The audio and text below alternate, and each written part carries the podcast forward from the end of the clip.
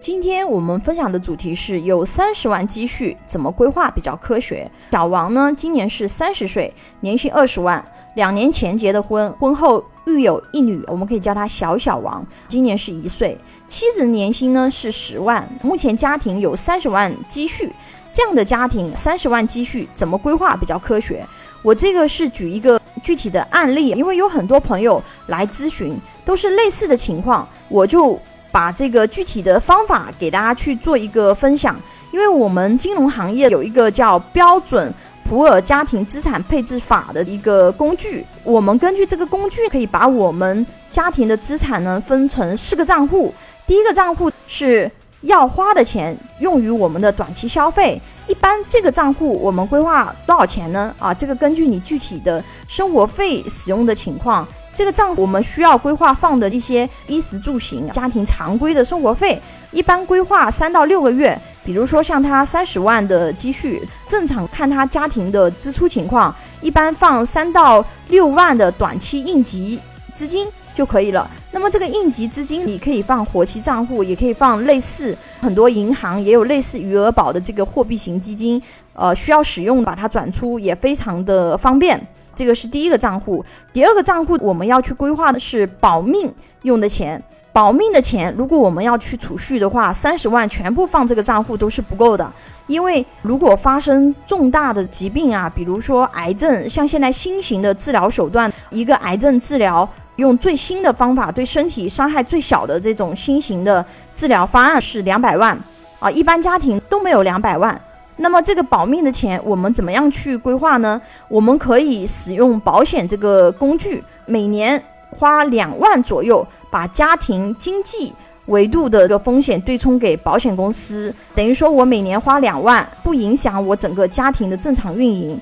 那如果是没事儿，这是最好的。如果有事情，我家庭的医疗费用，我家庭养病的钱，或者是万一发生意外，我伤残了。有一笔大额的保险金保障我伤残时候的生活，这些全部都可以扔给保险公司了。而且我们每年花两万左右嘛，那么正常来说前二十年支出比较高啊，就一年差不多两万左右，按这样的家庭结构。到了二十年以后，那么这个家庭可能一年只要花两三千就可以达到这一样的一个水平，因为很多重疾险它是交二十年保障终身的，等于前二十年我这个钱交了，后面。我都不需要再交了，一年只需要再花两三千就可以达到保命的钱的的一个功能了。而且这两万多块钱不是说我就白白的就是没了，按照这样的家庭结构，每年支出两万左右，未来至少确定性能拿回一百五十万的保险金，就是说这样去规划。因为很多人他对保险比较排斥哦，其实不知道保险它真正解决的是什么问题。其实我们用资产。和风险规划的角度去看，这个保险其实是很重要的。第三个账户，我们是用来放生钱的钱。生钱的钱呢，我们的特性是什么呢？高风险高收益，它是有风险的。但是这个账户具体要放多少比例？以及放什么资产？那么这个根据不同人的风险偏好是可以根据自己的情况去调整的。比如说这个三十万的家庭，他如果放百分之三十左右的风险资产，那么他也就是九万到十万，那么他放不了房产，因为根本就买不了。不过还好，现在有一些这种有些 REIT 的基金，因为这个工具很多朋友不了解，我就不详细展开。但是大家比较常见的是什么呢？股票，股票型基金。那么这种的话呢，都是属于高风险高收益的一些资产。这个账户你要放多少钱，以及说我有多少的承受力，这个要根据自己的偏好去规划。因为有很多人做了十几年的股票，一毛钱没赚到，还亏着套着。所以说，这个账户的类型以及比例，还是要根据你自己的个人了解程度去规划。那么第四个账户，我们规划的是保本升值的钱。这个保本升值的钱，我们常规要确保说，这个账户首先我的资金安全要得到相对高的保障，因为这个世界没有说什么绝对的百分之百，但是相对来说，我这个账户我的资产的安全性是很高的。因为这个账户我们一般用来规划什么呢？啊，比如说小孩的教育基金，因为我这小孩现在一岁，十几年以后他肯定是要去上大学的，也就是说未来教育就要用的这个资金，他是肯定要用到的。那么我用一个专门的账户去规划，这个是一种；还有一种就是我现在三十岁，我未来六十岁我要退休，也就是说老了我肯定是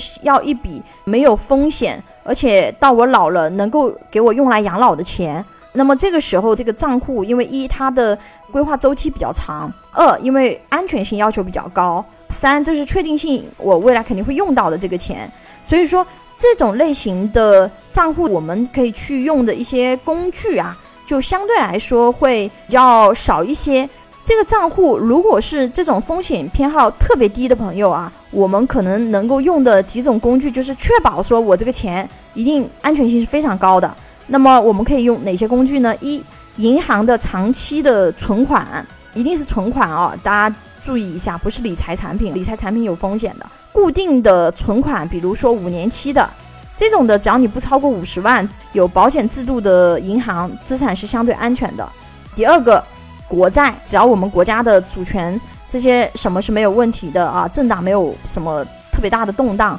这个资产也是没有问题的，按照我们中国现有的情况是没什么太大问题。还有一种可能大家不是特别了解，有一种储蓄型保险，它的安全性是不亚于银行存款的，而且有一些优质的产品啊，它这个利益也是确定的。因为国债和固定的储蓄它有一个什么问题啊？就是这个周期到期了，我这个钱。取出来完以后，我要再存，因为利率一直是在下降，一直在下降。未来可能我们中国也是大概率啊，在不久的将来要进入负利率时代。到那个时候，我这个到期了，我取出来，我要再存，那么我就找不到这么高的利息，我可以再去存它。而储蓄型保险有一点好处是什么呢？目前有一些优质的产品，大家一定要记住，不要说我听了这个视频我就找我就去买保险了，结果后面哎产品没选好。啊，发现哎也不怎么样，只有百分之一点几的复利。因为我们是专业做这一块的，是一百多家保险公司里面挑出优质的产品的。